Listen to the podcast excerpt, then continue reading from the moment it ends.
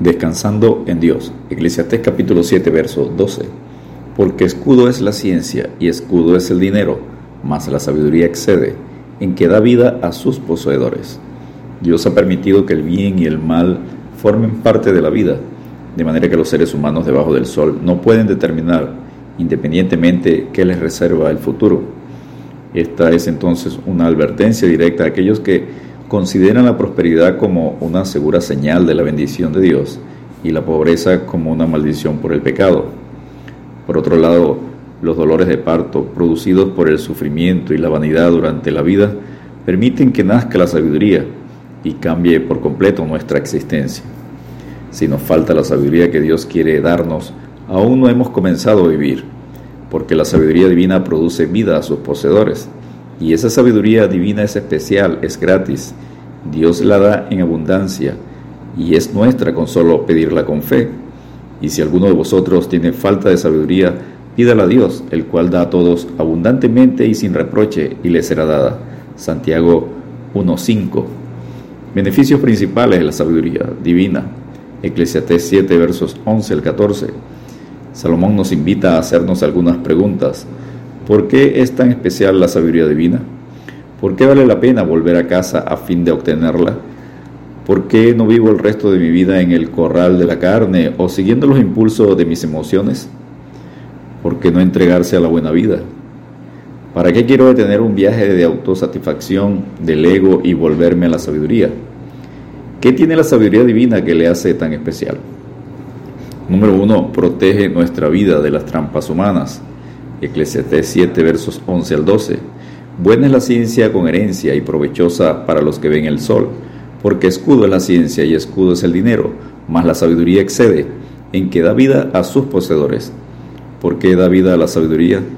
¿De cuáles trampas nos salva? Tomando varios ejemplos de Salomón podemos responder, con la herencia viene la trampa del orgullo, la sabiduría nos preserva de ella. Número dos, con la aflicción viene el lazo de la duda y la disolución la sabiduría nos guarda de ellas también. Número tres, cuando hacemos todo bien, obedeciendo a Dios, y como resultado nos va mal, la sabiduría nos protege del resentimiento, la amargura, al no dudar de Dios. Jesucristo es la fuente de la sabiduría divina, porque el que me halle hallará la vida y alcanzará el favor de Jehová. Proverbios 8:35.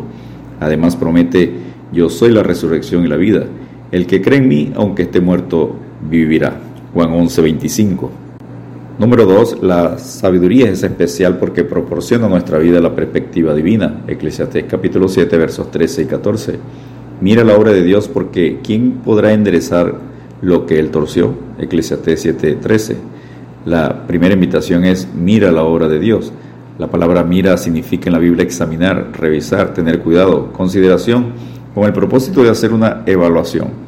En los días difíciles de dificultad financiera, salud, emocional, familiar, la sabiduría divina nos permite examinar y evaluar con una increíble objetividad.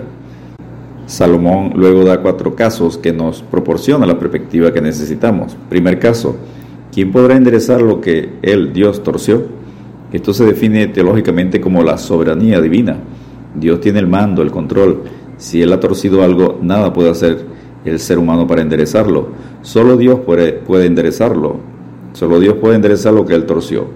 Esta perspectiva divina está ideada para sustituir la resistencia de querer cambiar las cosas, a las personas o la situación por el alivio de descansar en Dios. Y la paz de Dios que sobrepasa todo entendimiento guardará vuestros corazones y vuestro pensamiento en Cristo Jesús. Filipenses 4:7. Segundo caso, en el día del bien goza del bien. Eclesiastés 7, verso 14, parte A. ¿Está usted pasando por buenos tiempos? excelente, magnífico, disfrútelos. No hay ninguna razón para permitir que el sentimiento de culpabilidad le robe el gozo. La perspectiva divina nos libera para disfrutar dentro de la libertad que Dios nos da, porque vosotros, hermanos, a libertad fuisteis llamados, solamente que no uséis la libertad como ocasión para la carne, sino servíos por amor los unos a los otros. Gálatas 5, versículo 13. Tercer caso, y en el día de la adversidad considera, Dios hizo tanto lo uno como lo otro. Eclesiastés 7, verso 14, parte B. Esta perspectiva divina que da la sabiduría nos ayuda a recordar que Dios cuida de nosotros y es propicio solícito tanto en los buenos tiempos como en las aflicciones.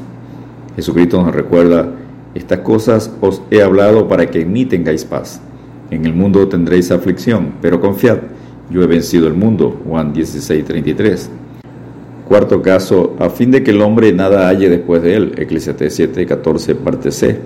Dios quiere que andemos por fe y no por vista. 2 Corintios 5:7. El plan diseñado por Dios para nuestra vida es perfecto. Si no actuamos, decidimos, vivimos, basados en la sabiduría divina, podemos llegar a alguna de estas situaciones. Caer en la desesperación, dudar de Dios y apartarnos de Él. Resistirnos a la voluntad de Dios.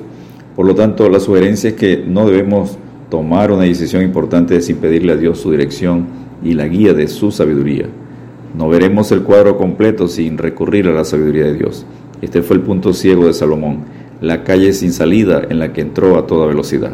El rey no fue capaz de ver la obra de Dios y la ausencia de sabiduría divina lo llevó a la presencia del dolor y la insatisfacción debajo del sol, siendo insensato al correr tras el viento para tratar de atraparlo. Descansemos en Dios y este es el testimonio que Dios nos ha dado vida eterna y esta vida está en su Hijo Jesucristo. El que tiene el Hijo tiene la vida. El que no tiene el Hijo de Dios no tiene la vida. 1 Juan capítulo 5 versículos 11 y 12. Dios te bendiga y te guarde.